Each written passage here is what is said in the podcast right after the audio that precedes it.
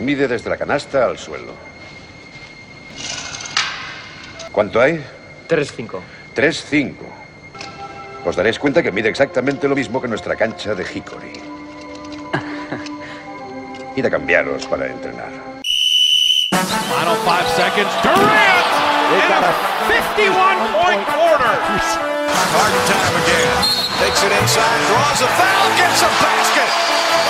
For Thanksgiving. Indeed. Got it. There in the corner, Luca. Goes in. How did he do it? How did he do it? That is Luca Magic. Hola y bienvenidos a Zona 305, soy David de Foro y como siempre me acompañan Sergio Pérez, Hola, ¿qué tal? Alberto Rodríguez, ¿Qué pasa, chicos? Jacobo Fernández Pacheco David, hola a todos. y Bienve Fajardo. Hola, ¿qué pasa? Sergio Pérez, ¿dónde estás? Pues sigo, lo he dicho la semana pasada, sigo en Valencia. Eh, en este caso he intentado por todos los medios colarme en la fonteta. Mm, no está surgiendo efecto. Eh, pero bueno, mi nueva táctica es a ver si me disfrazo de Campaso, que más o menos medimos lo mismo, y me dejan entrar. A lo mejor incluso me dejan jugar, no creo. Pero esa es mi nueva táctica. Y bueno, Yo creo que igual hasta dicen, Campazo, has crecido, ¿eh? Te veo un poco más alto. Eh, Sí, claro, lo que pasa es que me da miedo la peluca, ¿no? Que, porque me tendré que poner algo y, y claro, y verán que no, pero bueno, oye, quién sabe. Yo creo que si tiras por Kino Colom, a lo mejor cuela, ¿eh? Eh, Tienes toda la razón. Lo que pasa es que, claro, Kino Colom, al ser de Valencia, le tienen como más conocido ¿no? Claro. que, que allí. Pero bueno, eh, cuidado, no es mala Ojo, idea. eh. eh. Será mi segunda opción. Te pillas desprevenido, un poquito de cloroformo. Uh, Kino, ¿dónde está? Aquí estoy. Apareces en plan Bill Murray de Que es un Space Jam. ¿Qué pasa? ¿Cómo estás? Y esas cosas, yo creo que, que Y luego nada, en el primer, la primera entrada me, me echo un poco la mano atrás, ¿no? Digo, ay, ay, ay, ay, ay, ay, ay, ay, ay, ay, que me he lesionado. Y, y hasta ahí hemos llegado. Alberto Rodríguez, ¿dónde nos pueden seguir? Pues nada, nos pueden seguir en Facebook, Twitter e Instagram como Zona 305 Podcast para seguir todas estas locuras que hacemos cada día y, la, toda la actualidad de baloncesto. Jacobo Fernández Pacheco, ¿dónde nos pueden escuchar? Pues estamos en 10 plataformas, estamos en iVoox, estamos en Anchor, en Spotify, en Apple Podcast, en Google Podcast, en Breaker, en Stitcher, en Pocket Cast, en, Overta- en Overcast y en Radio Public. Y en todas estamos como Zona 305. Y Bienve Fajardo, bueno, por lo menos ya te han dejado decir lo de Kino Colom y tal, ya has tenido tu aportación de pre-programa. Ya, ya podemos pasar de mí. O sea, pues- Ya, ya podemos entrar en programa directamente, ¿no? Sí, sí, eh, ya he hablado suficiente. Pues venga, chicos, empezamos.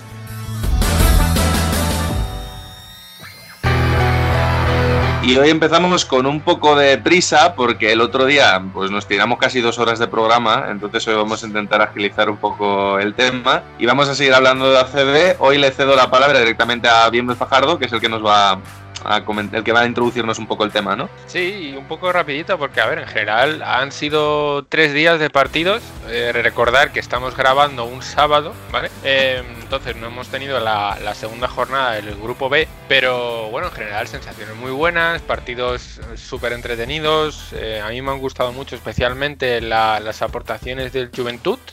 Primero contra el Barcelona y luego ayer que, que ganaron al Bilbao Basket, que no está jugando muy bien este segundo equipo, pero que el Juventud, eh, pues la, cantera de la Peña, pues oye, eh, está destacando mucho, muy bien. Para mí es uno de los equipos más destacables eh, de los que podemos hablar ahora mismo en cuanto a, a lo que se esperaba de ellos, ¿vale?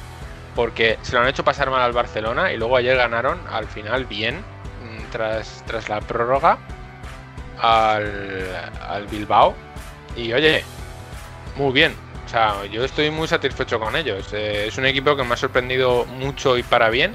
Y luego quería un poquito que me comentarais un, poco por encima, porque a ver, eh, es lo que hablábamos antes de grabar. Es el principio de todo. O sea, no ha habido tampoco grandes sorpresas. Era un poco lo que nos esperábamos todos, pero, pero quiero que me habléis más que de equipos, de protagonistas. Por ejemplo, para mí, uno de los, de los que más me ha gustado es Bildoza. Bildoza y Granger tuvieron un estreno brutal. Ayer no tuvieron un partido tampoco tan, tan importante, Bildoza un poquito más que Granger, pero son dos jugadores que me han gustado mucho y, luego la incorporación de algunos bas, de algunas nuevas incorporaciones como, Mekel en Unicaja, que me, que me pareció un base muy interesante. Ayer tampoco tuvo su mejor partido, pero creo que es un jugador que, que va a ser muy importante para lo que queda de torneo. Y quiero que me comentéis un poquito vosotros, pues eso, sensaciones, un partido más destacable, ciertos jugadores que hayáis dicho, oye, mira, este me ha sorprendido, o no, o este para mal, que pensábamos que iba a hacer mucho más, como por ejemplo ayer Prepelic, que sabíamos que iba a venir fuerte, pero yo creo que no tanto, porque la verdad es que hizo un muy buen partido. Sí, bueno, eh, comentar que Prepelic ni siquiera estaba en ese primer partido contra Barcelona y aún así el Juventud eh, estuvo metido en el partido hasta las últimas posesiones. Y en general, eso, destacar yo creo en la juventud y el desparpajo de, del Juventud, valga la redundancia. Eh, muy buen partido en la primera jornada de, de, Pep Busquets, que marcó mucho ritmo en defensa, que es donde siempre ha flojeado un poco el, el Juventud. Y yo creo que lo que les pedíamos, ¿no? Eh, salir a competir, salir a aprender. Eh, y, y, muy bien. En general lo que dices, no ha habido grandes sorpresas. Eh, Madrid y Barcelona se siguen manteniendo un poco como favoritos, ¿no? Valencia sigue también ahí cumpliendo un poco el, entre comillas, factor cancha. Y el Zaragoza, lo que comentábamos, eh, al final con todas las bajas que tiene, eh, es un equipo que no va a poder competir como parecía que tenía que competir seguramente, por lo menos co como venía compitiendo hasta marzo. Pero la gran noticia, lo que quiero destacar yo creo es la vuelta al baloncesto, que ese primer partido, ese Juventud Barcelona, creo que fue buena manera de abrir y de decir, oye, partido divertido, buena anotación, eh, mucho ritmo. No nos hemos olvidado de cómo jugar a baloncesto en estos meses. ¿no? Alberto, creo que quería decirnos algo. Sí, un poquito. También mis impresiones. Eh, sí que es cierto que ya sabemos que el, que el, Zaragoza tiene sus bajas, pero no por ello no quiere decir que, que, no sea una sorpresa que en la primera jornada el Burgos se lleve un partido, para empezar. Luego pues sí que me gustaría destacar que, que, Valencia parece que no ha estado de cuarentena. O sea, es decir, que siguen con su estilo de, jugar rápido, de, de, hacer daño. Sí que me llama la atención eh, el minutaje o la rotación de, de Dublevich, que como comentábamos el otro día, eh, nuestro grupo pues no les hizo falta, ¿no? Pero, pero me parece que está bien cuando tienes la oportunidad de, de que un jugador eh, o varios vayan cogiendo ritmo de otra manera. Creo que puede ser un factor muy interesante de cara a esta fase final de la Liga Endesa. Eh, por supuesto, aprovechando que hice el otro día el análisis yo, el Tenerife pues se ha tropezado dos veces y, sigue por ese mismo camino, yo creo. Eh, y dos cosas a destacar que sí que me han resultado muy interesantes es, por un lado, que las defensas están brillando por su ausencia. O sea, yo creo que nos estamos dando cuenta de que son marcadores en general bastante elevados para venir de una, de una cuarentena. Sí que es cierto que, oye, que son profesionales, que han entrenado y demás. Pero sí que yo he notado en algunos partidos que la defensa en algunos casos brilla por su ausencia. Y por otro lado, eh, la alta cantidad de, de, faltas antideportivas o, o, técnicas que se están pitando. O sea, el arbitraje está marcando, yo creo, adecuadamente, es decir, venimos de donde venimos y vamos para donde vamos, ¿no? Eh, creo que está marcando adecuadamente eh, cómo tiene que controlar, pues eso, evitar sustos como lesiones, evitar eh, que las cosas se vayan de madre, entonces, bueno, sí que me ha llamado la atención que los partidos eso, se alargan un poquito por esas circunstancias. Mira, bueno, el, el yo... bueno, sí, sí. Sí. Un pequeño detalle, eh, y, lo, y en... seguimos contigo, Sergio, perdona. Eh, yo creo que, por, por, ejemplo, de las técnicas podría haberse un poco influenciado porque no hay público. Básicamente porque los, árbitros escuchan todo mucho mejor. Una de las técnicas que me llamó mucho la atención ayer y que me pareció bien para parar de lleno un, un, tipo de comportamiento fue la que se le pitó a Prepelic. Hizo un tiro marcado, le marcaron, le marcaron bien, no fue falta y se quejó. Lo repitió tres veces y a la tercera le pitaron la técnica. Le, le dijeron, como vuelvas a quejarte, toma, técnica. Entonces, creo que puede ser uno de estos factores que estén determinando tanto el hecho de que piten más. A ver, esto, es, esto de pitar más técnicas antideportivas, más faltas, demás, ser un, digamos, un arbitraje mucho más duro y mucho menos permisivo, es, es, muy típico en cualquier tipo de torneo corto. En cualquier mundial, incluso en cualquier deporte lo vemos, ¿no? En las primeras jornadas marco que el listón es muy bajo, es decir, a la mínima pitamos faltas, a la mínima que me protestes de más, y luego mm, a medida que va avanzando el campeonato va bajando ese o va subiendo ese listón y son más permisivos. Entonces es normal que ahora con la vuelta, más que por proteger y demás, porque también pensemos que los árbitros están fríos, eh, quieran pitar más. Yo no lo veo como un factor que vaya a mantenerse durante todo el transcurso del torneo, pero sí es cierto que es destacable, que, está habiendo bastantes técnicas en general, antideportivas no se están complicando la vida, mucho uso del instant replay que está muy bien, lo están aprovechando ahora que no tienen presión. Claro, ahora no tienen 10.000 personas a las que hacer esperar. ¿no? O sea, Por eso, ¿no? Entonces, bueno, dicen, tenemos muchos espectadores, pero que se aguanten, ¿no? Eh, pero, bueno, enlazar también un poquito con lo que ha dicho Alberto de la- del tema de las defensas, destaco que está habiendo muchas defensas en zona, en general. Eh, muchos equipos como Tenerife, Unicaja, están usando defensas zonales, que es interesante. Otra cosa es que le salga bien o mal, eh, porque el segundo cuarto de Tenerife de ayer, ayer viernes de segunda Sí, eso, eso te quería comentar, Pérez, y eh, aprovecho que lo comentas porque yo no pude ver el partido, pero sí que es verdad que lo estuve siguiendo en redes y decían que la, la zona de Tenerife fue la zona que hacemos en un torneo municipal cuando no tenemos muchas ganas de correr. casados, claro. sí. Entonces Sí, sí, quería sí. preguntarte si verdaderamente es tan floja como estuve leyendo. Eh, sí, fue bastante floja, sobre todo la, la 2-3. Luego ajustó muy bien Videorreta con una zona 3-2 em, y, y rompió bastante más los esquemas de, de Basconia. Luego, eh, bueno, es una defensa, fue mixta, ¿no? Porque luego también pasaba a hacer una zona 1-3-1, incluso presionante 1-1-2-2. Eh, bueno, perdón, 1-1, no como eso, da igual. Eh, creo que me he pasado de jugador. Pero. 1-3-1. No, no, no, era, era 1-1-2-1, si no me equivoco, creo. Bueno, da igual. Eh, tampoco se vio mucho. Em, pero se, todavía, sobre todo se notaba eso, que faltaban automatismos. Es más, en un tiempo muerto de vida recta, que es lo bueno que se puede escuchar, les echaba un poquito la bronca a los jugadores diciendo, oye, que hemos metido canasta, pasamos de individual, ¿no? Y, seguíamos en zona. O sea, que, que eso que nos quejamos nosotros entrenadores de que les pasa a nuestros junior federados, pues también le pasa a los profesionales, ¿no? Em, por eso, por lo que he dicho, falta de ritmo y demás. Em, destacar también, eh, el ritmo es bastante alto en general, aunque en todos los partidos se empieza con mucha calma. Sí. Ves que, ya no digo en tema de tanteos y demás, hablo de ritmo de juego. Empiezan como para calentar, siguen con su calentamiento. Eso significa que las defensas, como bien hemos dicho, son un poquito más flojas y demás. Vemos a lo mejor marcadores un poquito más elevados y, y con buenos aciertos, todo de Tiñedres. Y luego ya pum, pum, pum, van cogiendo ritmo, van cogiendo ritmo y esto de no quien no lo pare. ¿Esto a quién sale favorecido? Mm, Equipos como Valencia o Real Madrid. El primer cuarto de la primera jornada de Real Madrid es espectacular. Eh, es, es poner las cartas sobre la mesa. Es decir, aquí estamos nosotros. Luego, A mí, particularmente el Madrid, me llamó la atención la Provítola. Muy bien, sí, jugó muy bien. Un- Sorprendió que aprovechó muchísimo sus minutos también. Y qué decir de Carroll. O sea, Carroll salió sin hacer prisionero con el Sí, sí. Madrid. O sea, Dijo, no, ya que he renovado, no solo, no solo esto salió enchufado, sino es que también el, el cabrón va y se tiró todo lo que le pasó por las manos. O sea, una cosa espectacular. Claro, porque eran situaciones muy favorables. Es que estaba muy Claro, solo en sí. general. Luego ya había- obviamente este, joder, se me dio el, el nombre del equipo contrario. Em, bueno, el equipo contrario, que ahora seguro que me lo decís. em, Gran Canaria.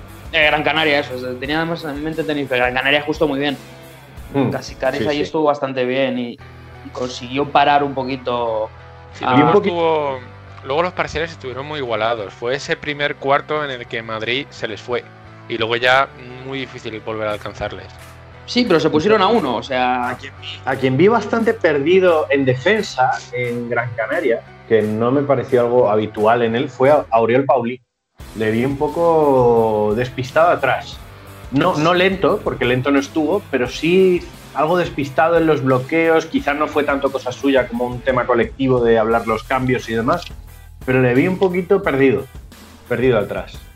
Puede ser. Sí es cierto que estamos viendo también muchos fallos comunicativos en defensa, sobre todo en tema de bloqueos. Sí. Eh, No es, es- es cierto, en casi todos los partidos estamos viendo mínimo cinco jugadas por equipo de un bloqueo directo y que no hay, unos, no hay ajustes, eh, los dos van a por el mismo y al final se queda solo el pivot debajo del arco. Eh, entonces, bueno, estas son cosas que hay que ir ajustando. ¿Cuál es el problema? Como bien dijo Reta ayer, que claro, pierdes dos partidos, empiezas 0-2 y ya se te pone la cosa casi imposible. Sí, pero esto es algo que ya comentábamos nosotros el- la semana pasada, ¿no? Que al ser un torneo tan corto no tienes margen para el error. Bueno, pero, pero es, es curioso que digas eso, ¿eh? No hay margen para error, pero yo no reconozco que no he visto todos los partidos, pero de los que he visto, he visto fallar entradas y bandejas debajo del aro. O sea, que ha dado, ha dado a lo que yo llamaría las, las situaciones en Liga Andesa de, de municipal, es decir, fallo, fallo la, la típica entrada canasta cuando cuando voy solo y luego aparte eh, van 3-4 tíos debajo del aro, lo cogen y además no es que saquen el balón, es que a lo loco, o sea, el que lo coge intenta subirlo. O sea, e- eso lo he visto en estos partidos y me llama la atención porque normalmente no suelen ocurrir este tipo de cosas, ya no el fallo de la bandeja, ¿no? sino que, que haya tan poca táctica interior cuando recoges un rebote ofensivo, que también está el hecho de eso, de que se cojan tantos rebotes ofensivos. Sí, yo creo que va más por un tema físico, fíjate lo que te digo. Al final el jugador está más cansado de lo habitual cuando juega y cuando ya sabemos, cuando estás cansado, pues la sangre no llega al cerebro y, y tiendes al fallo no tanto en la bandeja como bien has dicho, sino en, en esa táctica individual de, de "Os, ay que cansado estoy, me he pegado por el rebote, pues lo voy a subir ya, o, o incluso como por ejemplo vimos con Tavares, que, que ni siquiera miraba el aro, todo lo contrario, era cojo el rebote, pues fuera, fuera, eh, me lo quito en medio.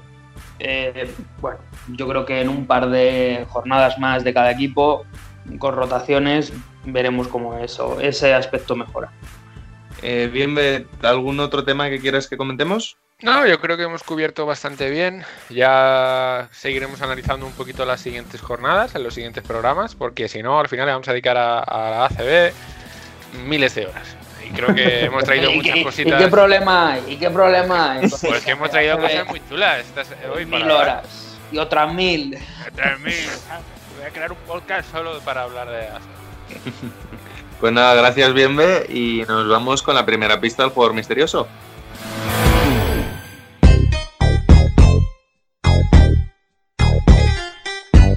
Jugador misterioso que viene de la mano de Jacobo Fernández Pacheco.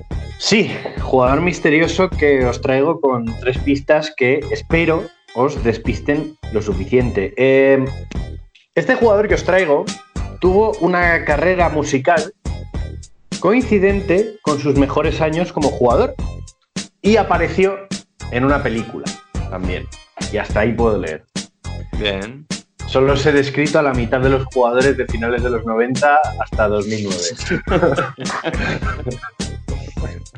Bueno, ya se ha acotado al menos.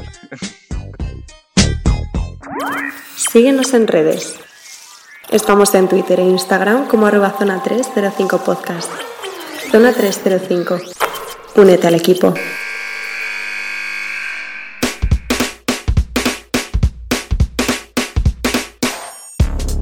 Y nos vamos con Alberto ahora. ¿Qué nos quieres traer hoy, Alberto? Bueno, ya sabéis que, que, bueno, de normal, digo de normal, porque todavía recordemos que estamos en estado de alarma hasta mañana, probablemente.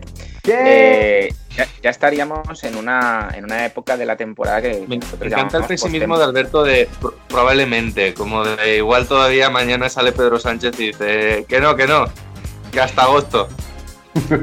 Bueno, no, no nos fiemos, ¿eh? Al final hasta que no lo tengamos en la mano, ¿verdad? Pero bueno, estamos en una época en la que normalmente cualquier, cualquier final de temporada sería una postemporada barra preparación de la siguiente, pruebas y demás. Y bueno, tengo la, tengo la suerte de que aquí estéis eh, dos entrenadores y dos jugadores, ¿vale? Entonces, mm, vam- vamos a hacer un pequeño debate sobre cómo se va a llevar este, esta situación de pruebas, de, de formación de equipos y, de, y demás para la temporada 2021. Eh, claro, con esta situación de, bueno, de distanciamiento social, de que, de que tenemos que tener cuidado, de que los grupos se pueden hacer con X número, eh, etcétera, etcétera, ¿vale? Entonces yo os voy a ir lanzando unas preguntas, eh, también decidme un poco pues, en vuestro club, en vuestra opinión, cómo lo estáis haciendo, lo queríais hacer o lo que sea, ¿vale? Entonces, un poquito eso. Entonces, la primera pregunta que yo os voy a lanzar es, ¿cómo sentís como entrenador, que en entrenador yo voy a tomar a, a Pérez y a, y a Davide, y en jugadores a Jacobo y a Bienve, digo, ¿cómo, cómo sentís eh, en, en ese perfil ante esta situación? ¿Os parece seguro? Bueno, Eh, ¿Quieres eh, arrancar tú, Pérez? Sí, eh, a ver, es seguro. La medida que se ha tomado, lo, bu- lo bueno que es que es homogénea, que es para todos en general, y a mí sí que me parece una medida segura, porque al final sabemos cómo, cómo va esto, que se te juntan en una pista 40 personas. Eh, entonces, seguro es. Otra cosa que sea bueno para, para como entrenador para el equipo, pero seguro es. Sí, estoy de acuerdo. O sea, de hecho, yo no tengo nada claro qué va a pasar la temporada que viene. Eh, creo que hasta que no haya una vacuna y tal, se me hace muy complicado que podamos retomar una temporada a nivel amateur. Porque es verdad que a nivel profesional, oye, se puede hacer test a todo el mundo y puedes tener a los jugadores en cuarentena, lo que quieras. Pero nosotros ya sabemos cómo es. Eh, entrenas a tu equipo que tiene entre 12 y 15 fichas. El club eh, tiene varios equipos de varias categorías todos con el mismo número de fichas, que además son hermanos que se cruzan en casa. Eh, luego tienes que salir a jugar a otros equipos, a otros pabellones que a su vez se cruzan con mil jugadores también del mismo club, eh, sin distancia de seguridad, sudándose unos encima de otros. Entonces, eh, en cuanto haya un pequeño rebrote por culpa de un partido o lo que sea, me da que la temporada se cierra otra vez y ahora nos toca aguantarnos y aceptar estas medidas, que es verdad que nos coartan un poco, pero yo creo que es lo que hay. Bueno, los jugadores, a ver, Jacobo, Sí, yo, bueno, o bien bueno, Em, yo estoy eh, relativamente inseguro respecto a las medidas, ¿vale? Porque es, es un poco lo que dice David. O sea, puedes intentar, intentar tener todo bajo control, pero te tienes que coartar mucho a la hora de hacer entrenamientos. Y yo, yo absolutamente me voy olvidando de competir hasta que haya vacuna. O sea, no, no es posible, básicamente. Porque eh, hace poco vi un- una estadística que una clase de 20 personas tienen- puede llegar a tener una interacción de hasta 600. ¿Vale? Y eso hablando de niños. O sea, imagínate un equipo como el mío, senior, que eh, vamos a trabajar, tenemos eh, que usar transporte público, hay muchos, em, muchos aspectos que no se tienen en cuenta para la liga amateur y que básicamente te, te hacen mm, aplazar la competición hasta que haya una vacuna. Y luego que cada vez que quieras fichar o tener un jugador activo para la competición, una vez esté la vacuna, tengas que llevar una prueba de que te has vacunado. Y aún así, seguramente haya que hacer test, pruebas de temperatura durante una temporada y ya está. Entonces, ahora mismo, yo, ¿cómo veo la situación? Mal. Mal porque no hay una solución a corto plazo viable. Para entrenar, sí, pero ¿de qué manera? Individual, tirando canasta, haciendo ejercicios de técnica. Ok, con eso se puede mantener, pero aún así sigue siendo un riesgo. Hay que estar desinfectando los balones. No puedes estar trayendo tú siempre el propio. O sea, son medidas un poco muy difíciles para lo que es el deporte en grupo. No somos profesionales y no tenemos la, la capacidad ni los recursos para, para hacer esto de forma segura. Entonces, la mejor, lo que mejor se podría hacer, entrenamientos individuales de vez en cuando, mantener un poco la forma y esperar a que haya la vacuna, porque si no es arriesgarse mucho, desde mi punto de vista. Yo un poco hilando con lo que dice bien, no es tanto mm, inseguridad, sino que coincido aquí con la visión de los entrenadores en que al final las medidas son buenas, en el sentido que sí, bueno, te complican un poco la vida, pero creo que hay mucho club que ahora mismo está un poco ansioso sin necesidad. O sea, está aprovechando estas, estas medidas que se han dado para mm, ser un poquito más ansiosos y querer montar los equipos ya y están haciendo pruebas ya y todo ya de ya. Cuando al final, yo que ahora mismo soy como jugador, estoy hablando con distintos clubs, mm, barajando distintas posibilidades, con los que me estoy quedando es con los que me están diciendo que todavía no van a hacer pruebas. Que probablemente esperen a mm, finales de agosto, mm, principios de septiembre. Porque al final mm, valoro más que un club tenga la prudencia de decir, mira, no voy a hacer pruebas para no tener que decirle a todos los jugadores que coja dentro de dos meses que nanay de la China porque no hay temporada, a mm, cuando más o menos se vaya sabiendo algo, mm, empezar a montar cosas que al final, quiero decir, tanto si tienes la suerte como club de encontrar a alguien que te arregle algo ahora, haciéndole pruebas de eso, de técnico individual y tal, que, bueno, mm, ¿quién te asegura que dentro de dos meses no va a estar como un tonel? Porque no se sabe si va a haber temporada. Pues al final yo, como jugador, valoro más los clubes que están tomándoselo con calma y que están siendo muy prudentes a la hora de hacer pruebas. Yo no me voy a lanzar todavía a hacer pruebas con ningún club, no por miedo a mi integridad y a, mi salud, porque eso no, me preocupa. Yo dentro de lo que es posible soy muy estricto con mis medidas de higiene y, de seguridad y, etcétera, sino porque desde un punto de vista práctico considero que, hay, que esperar todavía. Vo- Voy a recoger, Jacobo, un poco este último aporte que has dicho, porque claro, ya, ya os habéis metido, os habéis ido saltando los pasos, sois así. Quiero decir, ya me habéis contado cómo veis la temporada que viene, que era otra de las preguntas, eh, ya me habéis contado un poquito eh, qué buscáis como jugadores, ¿vale? Entonces, como, como sois así, pues voy a recoger un poquito desde aquí ese sentimiento, ¿no? De, de haceros la pregunta de baloncesto salud. ¿Son tan necesarias las pruebas ahora mismo?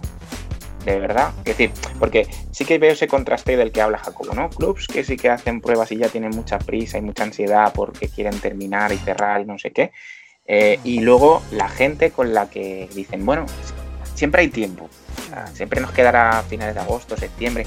Podemos hablar con gente, pero no sin necesidad de hacer pruebas. Entonces, ese sentimiento de baloncesto, salud. eh, ¿Son necesarias las pruebas?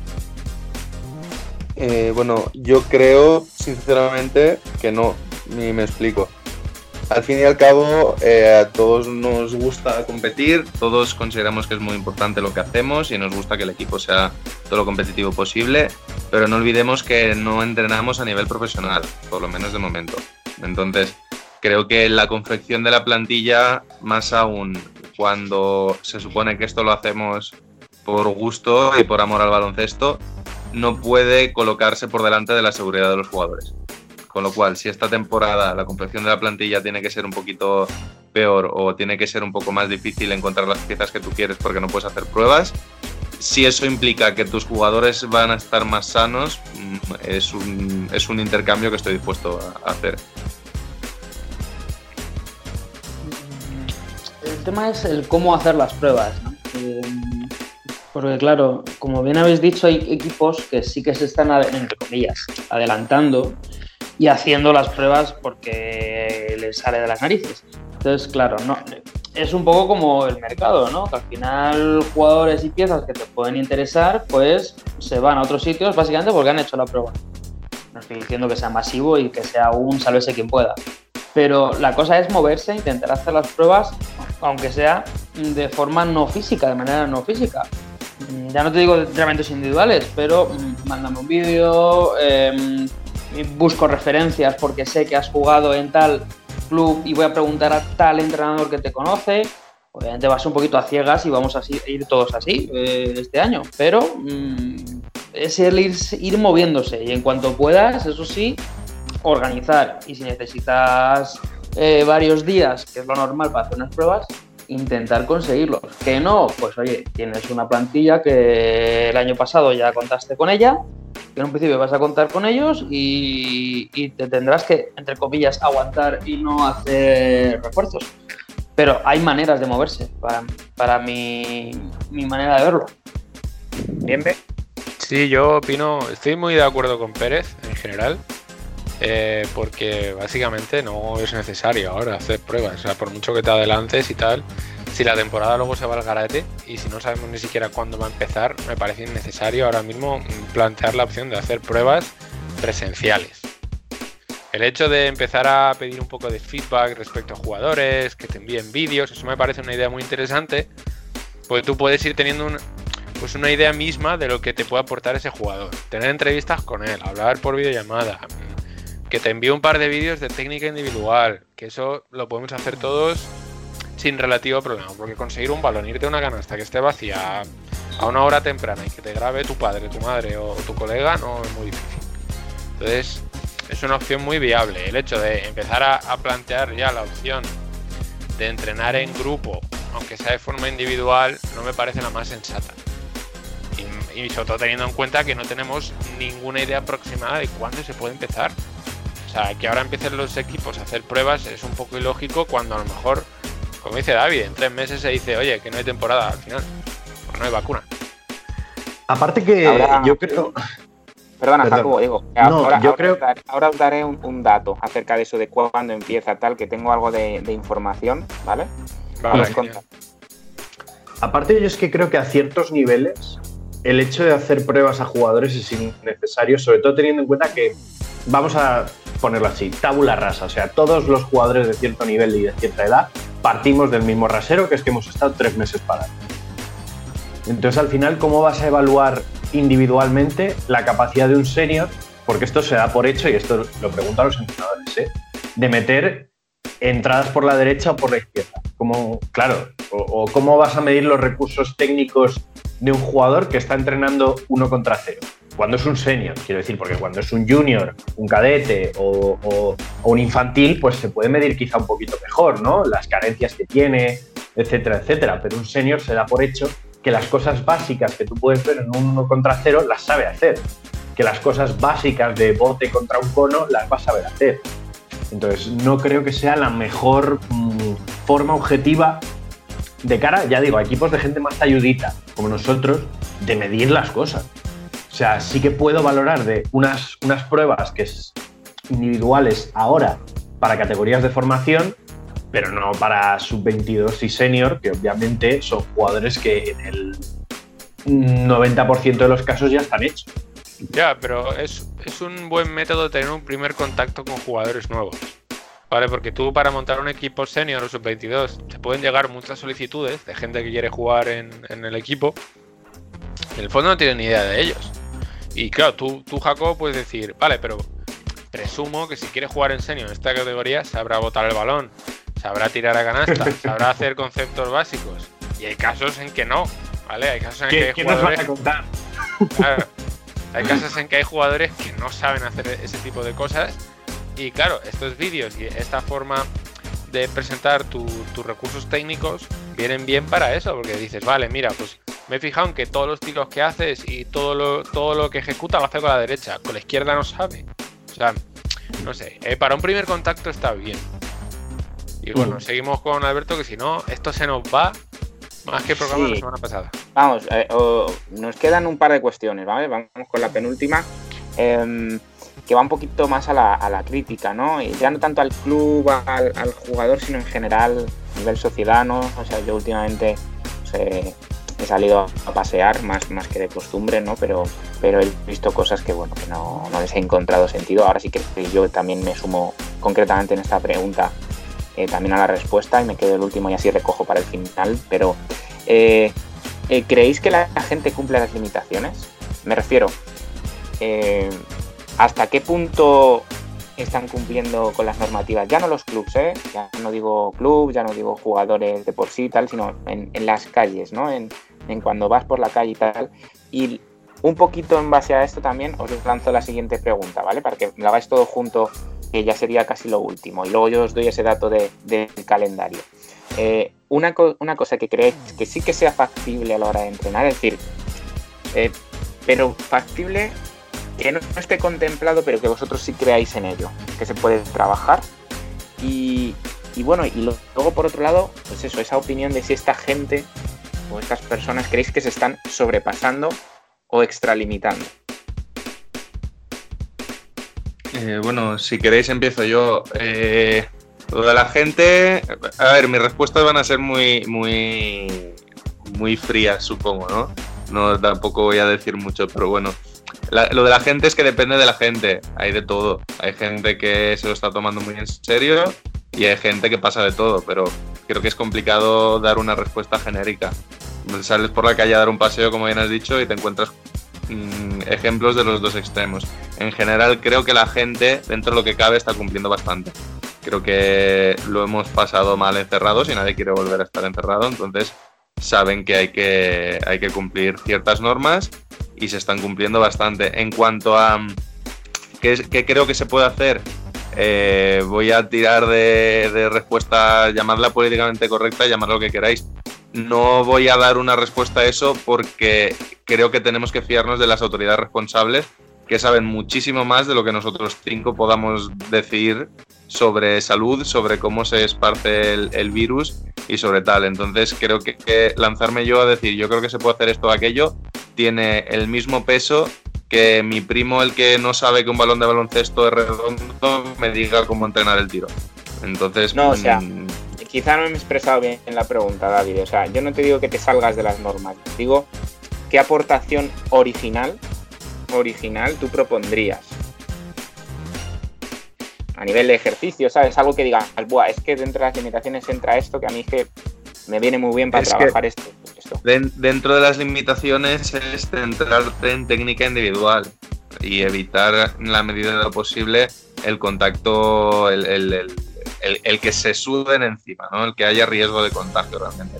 Creo que ahora es el momento perfecto para que todos esos jugadores que tienen carencias individuales nos centremos en pulirlos al máximo en todo tema de manejo de balón, tiro, entradas, manteniendo las distancias correspondientes y luego ya pues habrá tiempo, o eso o incluso táctica muy 5 contra 0, o sea, cosas un poquito más lentas que siempre intentamos no hacer porque los jugadores se aburren, pues ahora es lo que hay que hacer porque no se puede hacer otra cosa. Sergio. Bueno, mm, enlazo un poco, muy, muy cortito con esto que ha dicho David, del tema de, entrenamientos y con tu pregunta. Eh, claro, ¿tú cómo vas a hacer entrenamientos si todavía no tienes la plantilla confeccionada, ¿no? Del final. Eh, Puedes tirar de jugadores eh, que ya tienes, obviamente, pero mm, bueno, no sé, me lo veo un poco que sí, que está todo como mm, una pescadilla que se muerde la cola, ¿no? Que, que o, tienes, o tienes todo o no tienes nada, ¿no? Em, sobre. em, eh, sobre. Perdón, que me, que me distraigo. Em, bueno, no sé, cor- corta, espera. Paso. Lo otro era lo de las medidas de seguridad, se estaban cumpliendo, ¿no? Ah, bueno, sí, eh, yo fui ayer al IKEA y se cumplió mucho, o sea, está todo muy, muy bien en general, o sea, estábamos todos con mascarilla y demás. Ahora vas a cualquier bar, cualquier tal, y ahí ya todo se desmorona, ¿no? Entonces, depende mucho del contexto en el que estés. Depende de si vas a un sitio en el que hay unas medidas estrictas y otros en el que, bueno, a mí me interesa que venga gente. Entonces, bueno, es, yo creo que sí que están cumpliendo en general, pero también enlazo un poquito con lo que ha dicho David, de, depende de, la- de cada uno. Yo, al final, eh, en general, creo que la gente, como, ha dicho David, está cumpliendo dentro de lo que se puede esperar que el ente, la masa, eh, el- la sociedad, si la queremos llamar así, puede cumplir. O sea, es que, vamos a ver, eh, la sociedad está muy bien como concepto mm, genérico, pero al final está lleno de personas que sienten, piensan, actúan y se equivocan. ¿no? Entonces, creo que en general están cumpliendo. Y los que no están cumpliendo y se están extralimitando, como ha dicho Alberto, a ver, ¿para qué mentir? Son los que tienen que extralimitarse y, pasarse, que son los adolescentes, los tal, que- que están en la edad de sentirse inmortales, como creo que aquí hemos estado todos. Porque ¿cuántos no nos habremos cogido una gripe mm, cuando nuestra madre nos decía no salga recién duchada a la calle? Pues es- esto es la vida. Y al final yo creo que quienes se están, quienes se están extralimitando y están siendo más irresponsables también son quienes podíamos esperar que fuesen más irresponsables. Eh, al final, dentro de que somos personas, nos- no se nos- como tal no se nos puede controlar a todos. Y de cara a lo de entrenar con, con todo esto, pues, joder, que no hay nada que, que, que no se pueda que no se pueda trabajar como técnica individual. Al final, no hay, no hay- como dice David, como no se puede hacer otra cosa, al final es lo que toca hacer. Y, y los entrenadores, el que tenga la suerte de tener suficientes jugadores como para comprar un entrenamiento y poder ponerles a hacer todos técnica individual, pues que lo haga y lo aproveche. El que no, pues da se busca las habichuelas. Pero al final, dentro de que toda esta situación es extraordinaria, creo que no es nueva para ningún equipo. Quiero decir, siempre, siempre, hasta cuando no había coronavirus en el mundo, que hubo un tiempo en que no había coronavirus, había equipos que empezaban antes y equipos que empezaban después. Y se notaba, bueno, dependía mucho de los jugadores, del entrenador, del plan de cada equipo, pero al final yo no creo que, que todo esto sea para, para no dormir por la noche. Bien, Voy, ra- vamos contigo. voy- voy rapidito. A ver, yo creo que yo estoy saliendo mucho de casa porque tengo que ir a trabajar, eh, veo mucha gente en general y, y tengo una sensación un poco agridulce, ¿vale? Porque hay gente que sí que cumple las medidas, pero hay gente que se las pasa por el forro de lo que ya bien sabéis. Entonces, eh, es como sí, pero no, ¿vale? Porque hay, ge- hay gente que hace lo que le da la absoluta gana y eso pone en riesgo a todos los demás, básicamente. Así que ¿Qué opino yo al respecto? De si estamos en una situación para poder hacer esto o no, yo creo que no. Porque puede que la mitad del equipo te cumpla las reglas y puede que la mitad del equipo no. Entonces, eso es un poco la responsabilidad de cada uno. Yo, por ejemplo, intento cumplir todo lo posible la- las medidas de seguridad con los míos y, y con todas las personas con las que me cruzo, pero luego, por ejemplo, en el metro la gente no cumple las medidas de distancia. Vale, que sí que con las mascarillas se supone que no pasa nada, pero las mascarillas hay momentos en los que no sirven. Entonces, es un poco eso. Tampoco podemos vivir con el eterno miedo de que el virus está en cualquier lado y que no te puedes acercar a nadie y que no puedes hacer nada, porque entonces se, se para la vida en sí. Pero hay que hacer las cosas con cabeza, un poquito. Y la gente no las está haciendo en general. Reunirse mucha gente, he visto que incluso hay bares y discotecas que están abriendo de forma ilegal y están montando fiestas. O sea, esas cosas me desaniman un poco, no voy a negarlo. Porque la gente, no toda, pero hay, hay gente que hace lo que le da la gana. Y, no, y no entiende el riesgo que eso supone. Porque una mera reunión de 20 personas puede suponer un rebrote de 400. Y bueno, para no, seguir- no acabar de esta forma tan, tan dramática, por así decirlo, mm, ¿qué opino respecto un poco a este último punto de, de novedades que se podrían incluir en esta situación. Estoy muy, muy, a favor de lo que ha propuesto David, que es en el fondo traba- trabajar los fundamentos individuales que muchas veces los entrenadores no tienen tiempo de poder preparar. Yo, por ejemplo, uno de los, entrenadores que conozco que mejor trabaja en esto es Alberto, que así muchas veces no lo dice, es que no tengo tiempo para más. Si pudiera tener más tiempo, es que haríais esto dos días a la semana, un día a la semana, por lo menos. Entonces ahora es un momento en el que no se puede hacer otra cosa, pues ¿por qué no trabajarlo? Me parece una muy buena idea. Tiro el bote, jugadas de 5 contra 0, pausadas, para que todos los jugadores entiendan lo que tienen que hacer. Que muchas veces pasa eso, los jugadores se centran en meter la canasta y, no en los movimientos que hay que hacer para que eso se logre. Entonces me parece muy buena opción. Vale, y yo recojo ya, ¿vale? Para terminar sección, un poquito eh, lo que yo me refería cuando yo voy paseando por la calle. Estoy de acuerdo en que en general eh, avalo un poco la teoría, ¿no? Aquella que, salió hace tiempo de, de que, bueno, de que cuando mm, eh, vuel- vuelves a la normalidad, ¿no? Tienes que dejar más o menos que la sociedad se autorregule, ¿no? Este, este problema que hubo al principio con lo de las horas de salida y tal, que se masificaba mucho, que la gente salía a la vez y tal, pues igual eso, ¿no? El, poder salir a, a criterio pero con responsabilidad tampoco habría sido del todo desacertado, o sí, no lo sé. Pero yo me refiero sobre todo al ir por la calle y ser capaz de, de dar un paseo tranquilamente con mi mascarilla y tal, y ver de repente en una cancha un 3x3. Sinceramente, ver un 3x3.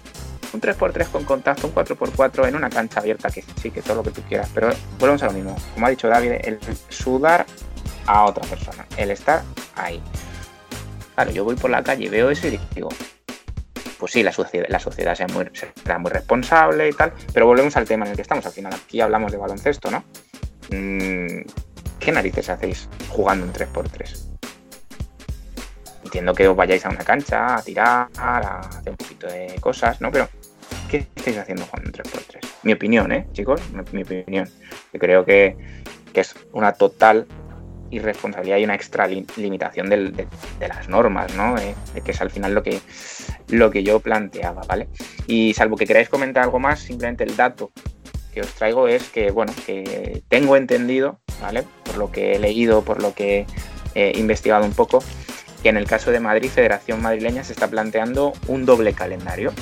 ¿Qué quiere decir esto? Pues un doble calendario en el que eh, las competiciones empiecen con normalidad en septiembre, ¿de acuerdo? En temporada normal.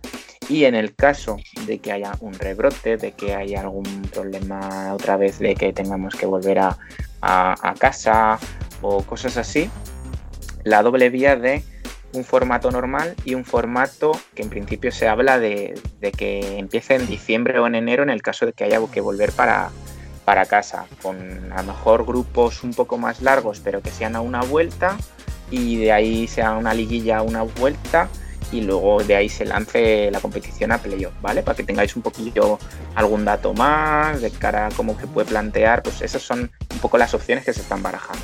Pues bueno, si no queréis comentar nada más, esta sección No, ya- ya- mm, nada, eso es estar pendientes de ese calendario, aunque creo que en ese sentido pocas novedades vamos a tener en bastante tiempo. Y nada, muchas gracias por el tema, Alberto.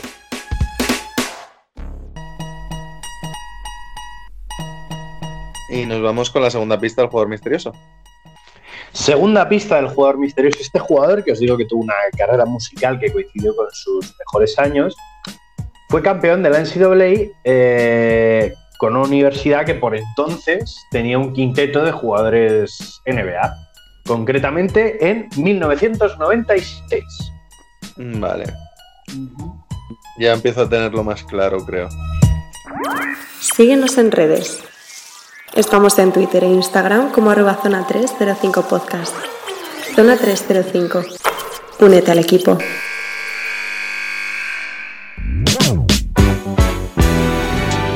Y nos vamos contigo, Sergio. Eh, me comentaste un poco por dónde querías tirar esta semana y la verdad que me estoy con ganas de escuchar tu sección. ¿eh?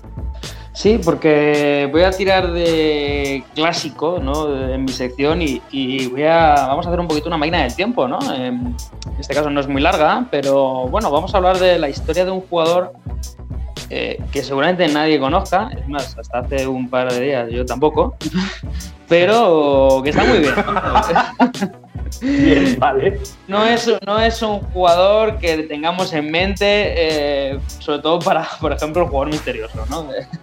Y prometo no traer ni- nunca más alguno de este estilo, ¿no? Como traje hace tres semanas. Pero bueno, vamos a ver, lo he titulado que cuando desperté el tiburón ya estaba ahí. Ya os aviso que tampoco, no va de tiburones. Pero bueno, Vaya. una pena, pero. Entonces, eh, mm, digamos que la cosa empieza con la historia de, de Kevin Lewe. Que entonces, que cuando a este chico le preguntaban que qué le había ocurrido en el brazo izquierdo, que estaba amputado por debajo del codo, pues había respondido tantas cosas, tantas diferentes, que decidió inventarse una historia. ¿Vale? La historia es, ocurrió en una isla, él cuando le preguntaban decía, ocurrió en una isla de Hawái el 15 de abril de 1995, dos días después de mi cumpleaños. Estaba sufriendo, eh, haciendo surf y un tiburón me mordió. O sea, esto es lo que él dice. Eh, obviamente, hasta que la cara de asombro de sus no de los que le preguntaban y demás, pues le obligaba a decir la verdad. El clásico jaja era broma. Que todos hemos hecho con 14 años de me gustas, jaja, era broma, ¿no? Pues esto más o menos es, es igual, ¿no? Entonces, en realidad, pues eh, Laue nació con el cordón umbilical enrollado a su cuerpo y el brazo en medio, entonces tuvieron que amputarse. Pero la invención del cuento, pues es una anécdota, al y cabo, es que explica clar- claramente el carácter de Laue, ¿no? Eh, nunca se le ha puesto nada por delante, ni a él ni, ni a sus padres. De hecho, la madre fue la que se le ocurrió lo del tiburón. O sea, me habría que ver las cenas familiares, cómo deberían de ser en esa casa. Em, eh, igual que lo del tiburón y a decirle, bueno, pues tómatelo un poco, pues un poquito a broma y tal, pues también le animó a jugar al baloncesto. Y con los chicos de su edad, ¿no? Dice, dijo, ¿qué más da que te, te falte el brazo izquierdo? Pues podrás votar con la derecha, ¿no? Como hace el 99% de los jugadores, por lo menos en España, ¿no? Eh, y, no solo era uno más, porque en octavo curso, digamos que lo que aquí sería el segundo de la ESO y demás, pues ya machacaba el aro. O sea, este chico, otra cosa no, pero al final alto y atlético sí que era. Eh, ya en el instituto, en, en Amador Valley, en California, pues la verdad es que es maravilloso. Era un tío alto, rápido, incluso en un partido puso 20 tapones. Eh, con un brazo, recordamos, un brazo derecho. Eh, en otro, pues anotó una canasta al último segundo contra, contra el rival, que en este caso era Foothill, ¿no? Eh, todo el mundo hablaba de aquella jugada en la que taponó, cruzó corriendo la cancha y machacó con un brazo. O sea, o sea, y me parece espectacular. O sea, muy meritoria, ¿no? Y, y es difícil porque, bueno, pues como decían, por ejemplo, su entrenador Rob Collins, pues es difícil porque él no puede votar con la izquierda. Pero como bien decía, en América no hay muchos chicos que, que intimiden y corran como él con su estatura. Estamos hablando de un chico de, que, que ha llegado a medir 2'10 y, y muy atlético, ¿no? Entonces, bueno, eh, su entrenador, lo dicho, el señor Collins, pues le auguraba una beca de alguna universidad de División 2, de la NCAA o algo. ¿no? Bueno. Eh, su popularidad creció en San Francisco, mm, donde vivía, y, y tanto que en un viaje del expresidente George Bush a California para reunirse con, con el gobernador, que ya sabéis todos quién es, ¿no? Eh, nuestro amigo Arnold, pues pidió incluso visitar a, a este chico, a Lauer. O sea, era muy conocido por la zona. Y, y su, su, historia a nivel, no tanto nacional, pero sí a nivel estatal en California, sí que ha sido muy conocido. Eh, sin embargo, pues en su último año de instituto se rompió una pierna y se quedó sin ofertas de grandes universidades tras un año en blanco. O sea, que también es mala suerte, ¿no? Eh, luego se enroló en la Ford Union Military Academy, que es como una preschool, es decir, una academia como preuniversitaria para prepararte vamos, la academia militar, eh, y donde esperabas eh, ofertas de buenas universidades. Bueno, tuvo dos de División 3, pero él quería más, ¿no? Porque al final en su equipo de, de instituto pues promedió 7 puntos, 7 rebotes y medio, el equipo ganador. Pues, oye, yo creo que él, él, él esperaba al menos pues, una ofertilla de Universidad 1 y la que Y el entrenador, que era Fletcher Arrit, eh, pues no lo quería en el equipo al principio, en el, donde estuvo, ¿no? En la Ford Union Military Academy también. E incluso dijo, eh, dije que ya no tenía, que ya tenía bastantes problemas con chicos con dos manos, que también, ojo al comentario. Pero vino, probó y todos lo queríamos en el equipo. eh, luego tenemos al analista de básquet colegial estadounidense, que es Dave Telep, que bueno, declaraba al New York Times que el Lauer sería claramente un jugador de división 1 si tuviera dos manos. Pero bueno, al final, incluso con una, lo logró. Y ahí es donde está la enjundia de esta historia, ¿no? Que jugó tres temporadas en Manhattan, donde logró ser el primer jugador en anotar en División 1 pues con un teniendo un solo brazo. Eh, su participación en los partidos fue más bien escasa, porque, pero bueno, el hecho de salir a pista ya era todo un éxito. Luego, mmm, tengo que decirlo, no, me, no, no, te crees, no os creáis que jugó mucho, no es que fuese aquí en titular indiscutible de más, incluso durante toda la temporada promedio nada, no llegó ni a 3 minutos y metió en total 40 puntos en toda la temporada. Son más rebotes, eso sí. Pero bueno, la historia es que luego el tío, con sus dos buenos pares de orejas, eh, porque no podemos decir que tenga dos pares otras cosas, eh, era lo del brazo, digo. Pues se no ha quedado. pues se presentó al draft de la NBA en 2012. Dijo, yo creo que, que en los Knicks tengo un sitito. Pero ningún equipo le eligió. Y ahí quedó un poco la historia, ¿no? Ese mismo año sacó su autografía llamada Long Shot, donde contó toda su increíble historia. Pero luego no se dedica actualmente a jugar, no se dedica Llamó a... Long Shot porque Tiburón ya estaba pillado para otro libro, ¿no? Joder, yo creo que sí, vamos. O sea, pero, pero habría estado muy bien un, algún juego de palabras, ¿no? Pero bueno, esta es un poco la historia de, de este chico, ¿no? De Lower, que actualmente tiene 30 años y lo dicho, no se dedica al baloncesto ni nada, pero ya está en la historia del baloncesto como el primer jugador en anotar siendo discapacitado en este caso, faltando nada menos que un brazo prácticamente, una canasta en NCAA División 1. Eh, es, es, curioso, yo recuerdo ver imágenes de este jugador en las noticias, ¿no? Siempre que hay un, una historia como esta superación, hay un día en el que sacan unas imágenes en el telediario y luego ya como que no vuelven a hablar del tema, sobre todo cuando no es del, del país en cuestión, ¿no? En este caso hablamos de Estados Unidos y de aquí en España. Pero sí que recuerdo haber visto alguna imagen de este jugador jugando y anotando en, en NCAA. Y bueno, como comentas, tiene un mérito espectacular, porque no olvidemos que primera división de universitario en Estados Unidos ya estamos hablando de un cierto nivel. Totalmente, es que todos los jugadores estos que conocemos de baloncesto, de que van a la NBA o cualquiera, siempre decimos, sale de la universidad de no sé qué. Normalmente juegan este tipo de divisiones, o sea que hay más abajo, de menos nivel, pero todos estos jugadores, ya no te digo número uno del draft, pero un número 60 como decía Thomas, jugaba en la universidad, en División 1. O sea, se tenía que enfrentar a estos jugadores. Pues lo he dicho, claro, al final estaba mermado físicamente respecto al resto y tampoco tuvo muchas oportunidades, pero ahí queda la cosa. Eh, lo primero que hizo con nada más salir fue meter un tiro libre, cosa que muchos no hacen, que es meter los tiros libres, y luego metió canastas, eh, no metió muchas, pero oye, ya son más de las que hemos metido cualquiera de los cinco en NCAA. Es cierto que ninguno de nosotros mide 2'10, que eso habría ayudado.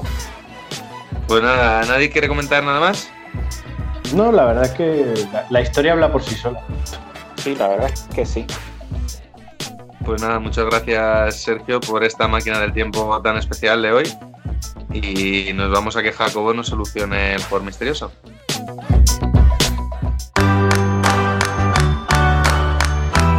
Tercera pista, traigo, como siempre, sabéis que es mi costumbre, dos pistas del tonto, por si acaso no, no lo sabéis, ¿vale? Este jugador fue drafteado por un equipo que aquí nos encanta, las selecciones del draft que hace, que es los New York Knicks, en 1996. Efectivamente jugó en Nueva York, también jugó en los Boston Celtics, jugó en Phoenix Suns y jugó en Los Angeles Clippers. Os repito las demás pistas. eh, tuvo una carrera musical coincidente con sus mejores años como jugador y también apareció en una película. Fue campeón de la NCAA en 1996 eh, con una universidad que tenía un quinteto de jugadores NBA. Y fue drafteado por los Knicks ese mismo año, en 1996, jugando en Nueva York, Boston, Phoenix y los Clippers. Joder, es que ahora mismo me, me- me pillas. Voy a las pistas del tonto. Claro, no. Antes de. Pues claro, tiene que ser del draft, entiendo, del, noven- del 96 o 97. Entonces, 96, 96. Draft Claro, de el- 1900. fíjate que fue, que fue un draft de la leche. O sea, fue buenísimo, buenísimos jugadores, pero claro, ¿a quién eligieron los Knicks? Que seguramente la cagaron. Correcto, No, ya, correcto. ya o no sea, que la cagaron, sino que no fue una elección alta, porque en aquella época los Knicks eran buenos. Eso es cierto Con lo también. cual fue, no fue equipo de lotería. O sea, no fue jugador de lotería. Nada, yo estaba pensando antes, al decir quinteto y tal, he pensado en, en los Fab Five de Michigan, pero luego me he acordado de que no estuvieron los cinco de la NBA, solo estuvieron cuatro de ellos. Entonces no, ya no me cuadra. Aparte que las fechas no me cuadran tampoco. Primera, primera pista del tonto. Este jugador cantó el himno nacional de los Estados Unidos en el All-Star de 2006. O- O sea. Uf, me da a mí que vamos a tener que tirar por la segunda. ¿eh?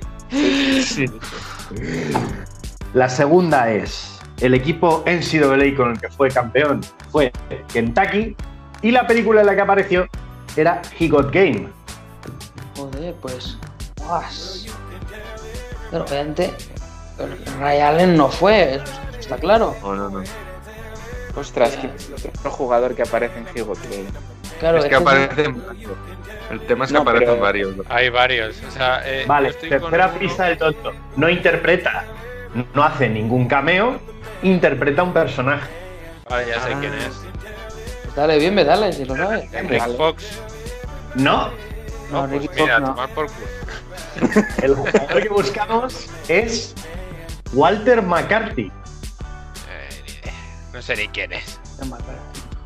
Walter McCarthy, jugador que sus mejores temporadas las disputó en eh, Boston Celtics, jugador que con Kentucky en un quinteto de que lo componían exactamente eh, Tony Delk, eh, Antoine Walker, etcétera, etcétera, etcétera. Bueno, fue campeón de la NCAA y fue drafteado en el, 19 en el número 19 de 1996 por los New York Knicks y eh, interpreta el personaje de Mans, que es uno de los compañeros de equipo de instituto de Jesus Shuttlesworth, en la película He Got Game. Fue compañero junto a Derek Anderson, Tony Delk, Antoine Walker y Ron Mercer en Kentucky cuando ganaron en 1996. Que tuvo Walter una... McCarthy, famoso también por ser la respuesta a la pregunta eh, jugadores de la NBA que tienen nombre de presidente de Estados Unidos del siglo XIX. Puede haber sido una pista esa, ¿eh? Y tiene un álbum, un álbum que estrenó en 2003 que se llama Moment for Love de R&B, que estuvo en lo alto de, los- de las listas durante tres años. Y este era mi jugador misterioso. Un digno paquete NBA, todo hay que decirlo. Sí, sí, totalmente. Yo de hecho no lo sitúo, la verdad. Yo tampoco. Veo que creé un monstruo con el, el día que traje a, a Johnny Moore, ¿eh? O sea, tra- pero bueno, mi venganza se servirá en plato frío la semana que viene. Yo, chapó por bienme que se la La jugaba- semana que viene ju- jugó en Lituania en 1984. Sí, sí, ya os aviso que, que NBA me da a mí que no va a ser ¿eh? el jugador. Era, era primo de la mujer de Sabonis. Medía 2'10 y aparece pista 1. Pista 2, jugaba de pivot. Pues nada, eh, nos vamos ya con el top y el flop. Síguenos en redes. Estamos en Twitter e Instagram como arroba zona 305 podcast. Zona 305. Únete al equipo.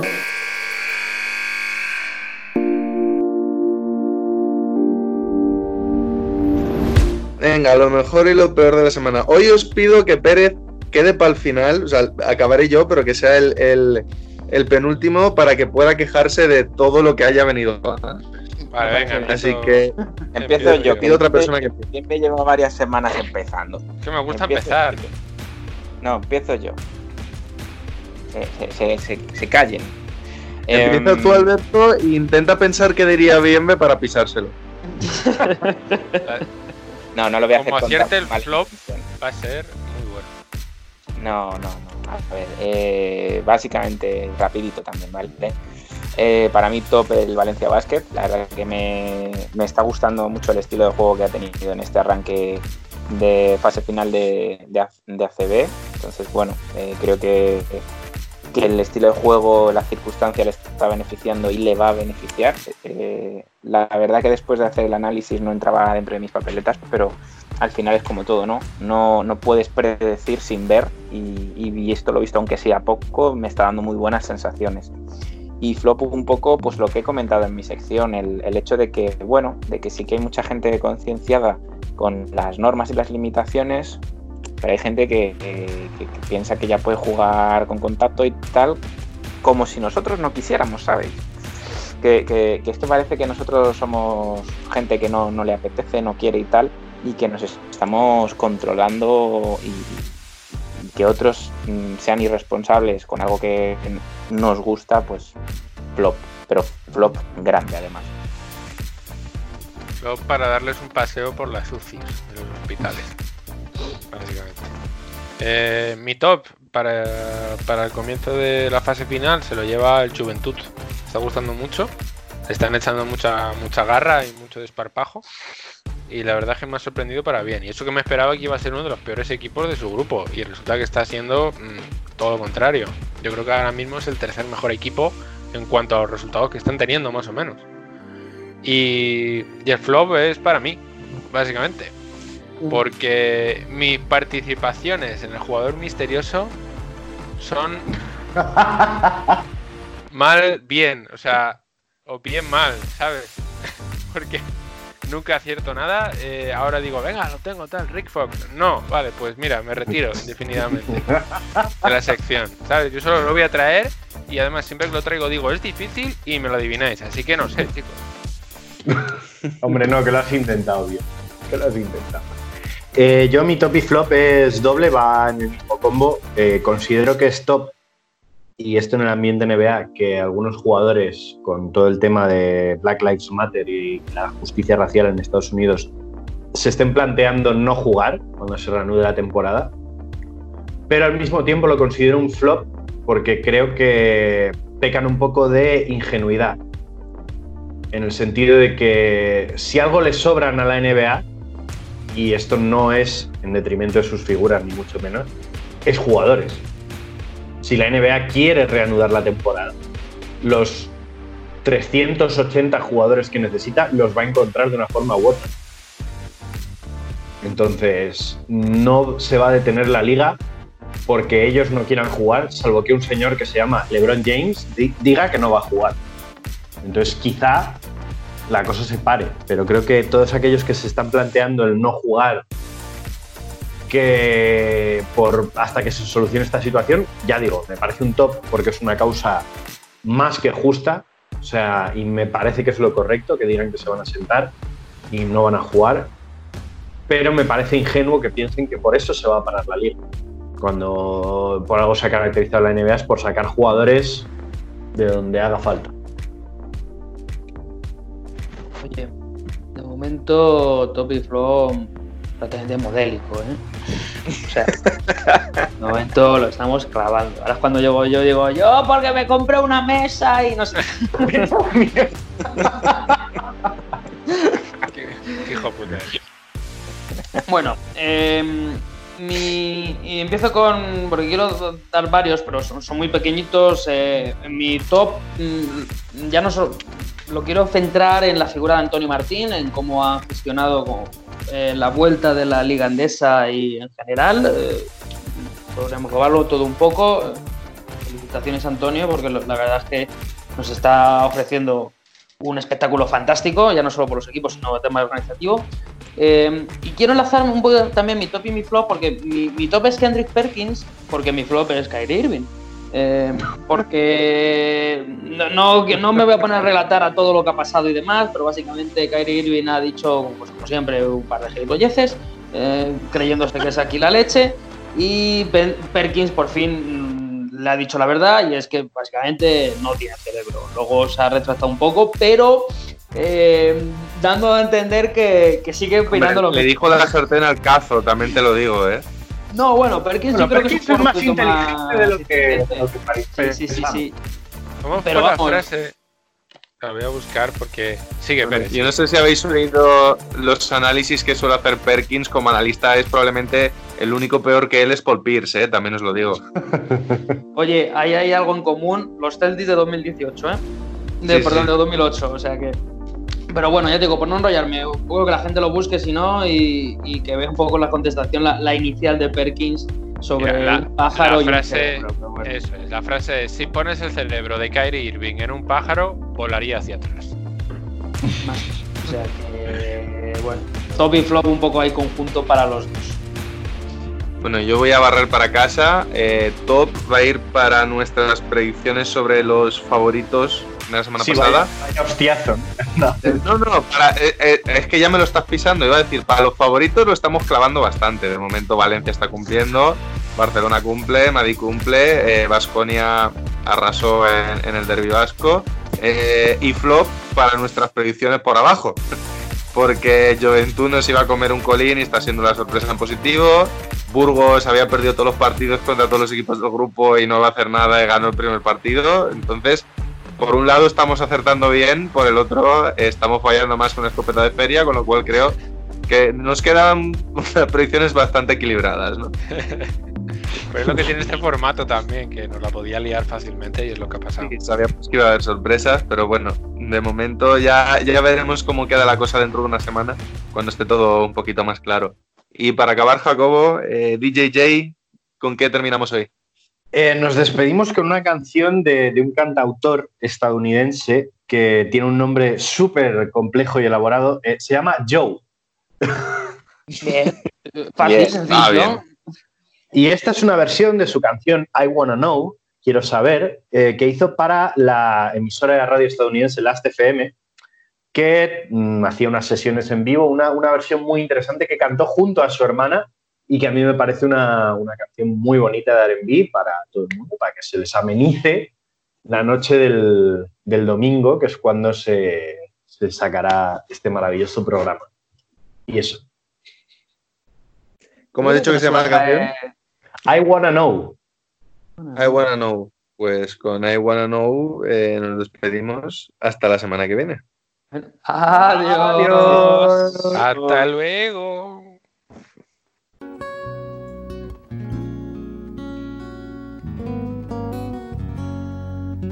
where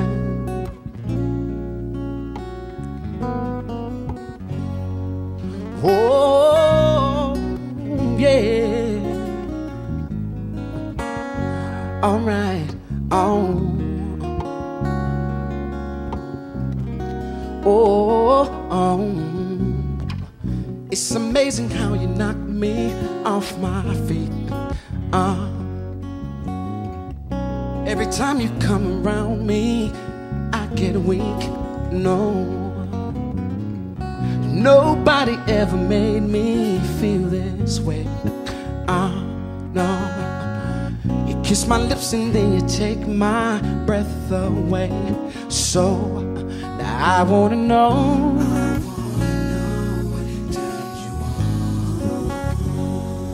I like to know. Alright. So I like to know. Mm. So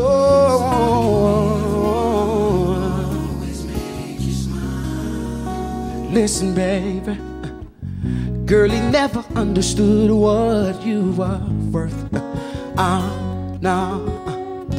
And he never took the time to make it work. No. Baby, I'm the kind of man who shows concern. Yes, I do. Any way that I can please you, let me learn. So I wanna know. Yeah, so I like to know. Alright. So I like to know.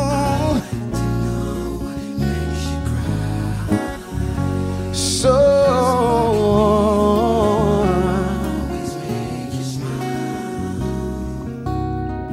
tell me what I gotta do to please you. Baby, anything you say, I'll do. Cause I only wanna make you. The bottom of my heart is true. Gotta do to please you. Anything you Say I do. Cause I only wanna make you happy. From the bottom of my heart is true. Hey, yeah. Mm. Emotions that you always try to hide. Oh, I do believe that there's a love you wanna share. You're gonna have to come back up here, you know that, sis. By the way, that's my sister. So, so I wanna know. We gotta rock, you know that. So I wanna know. Come on, wake up, girl. So I like to know. So uh, I'll do the background, you do the lip. Ooh, tell me, tell me,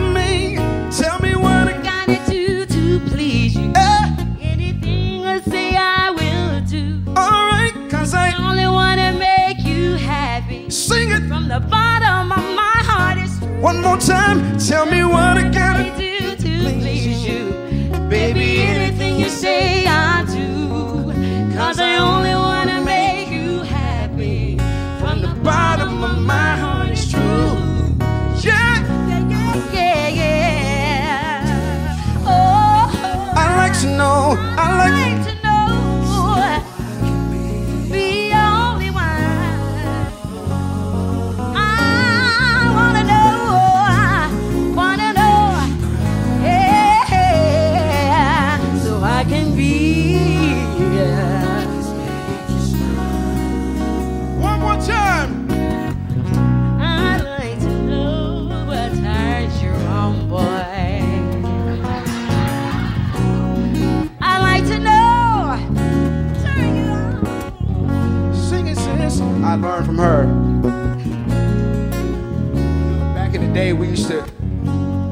sing. You know, she would do a riff, I would do a riff. Go ahead, do one.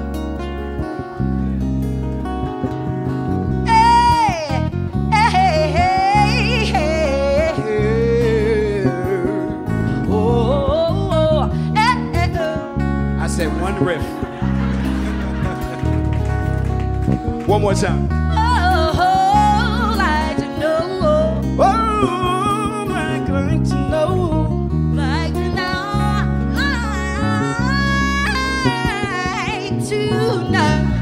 Forget it.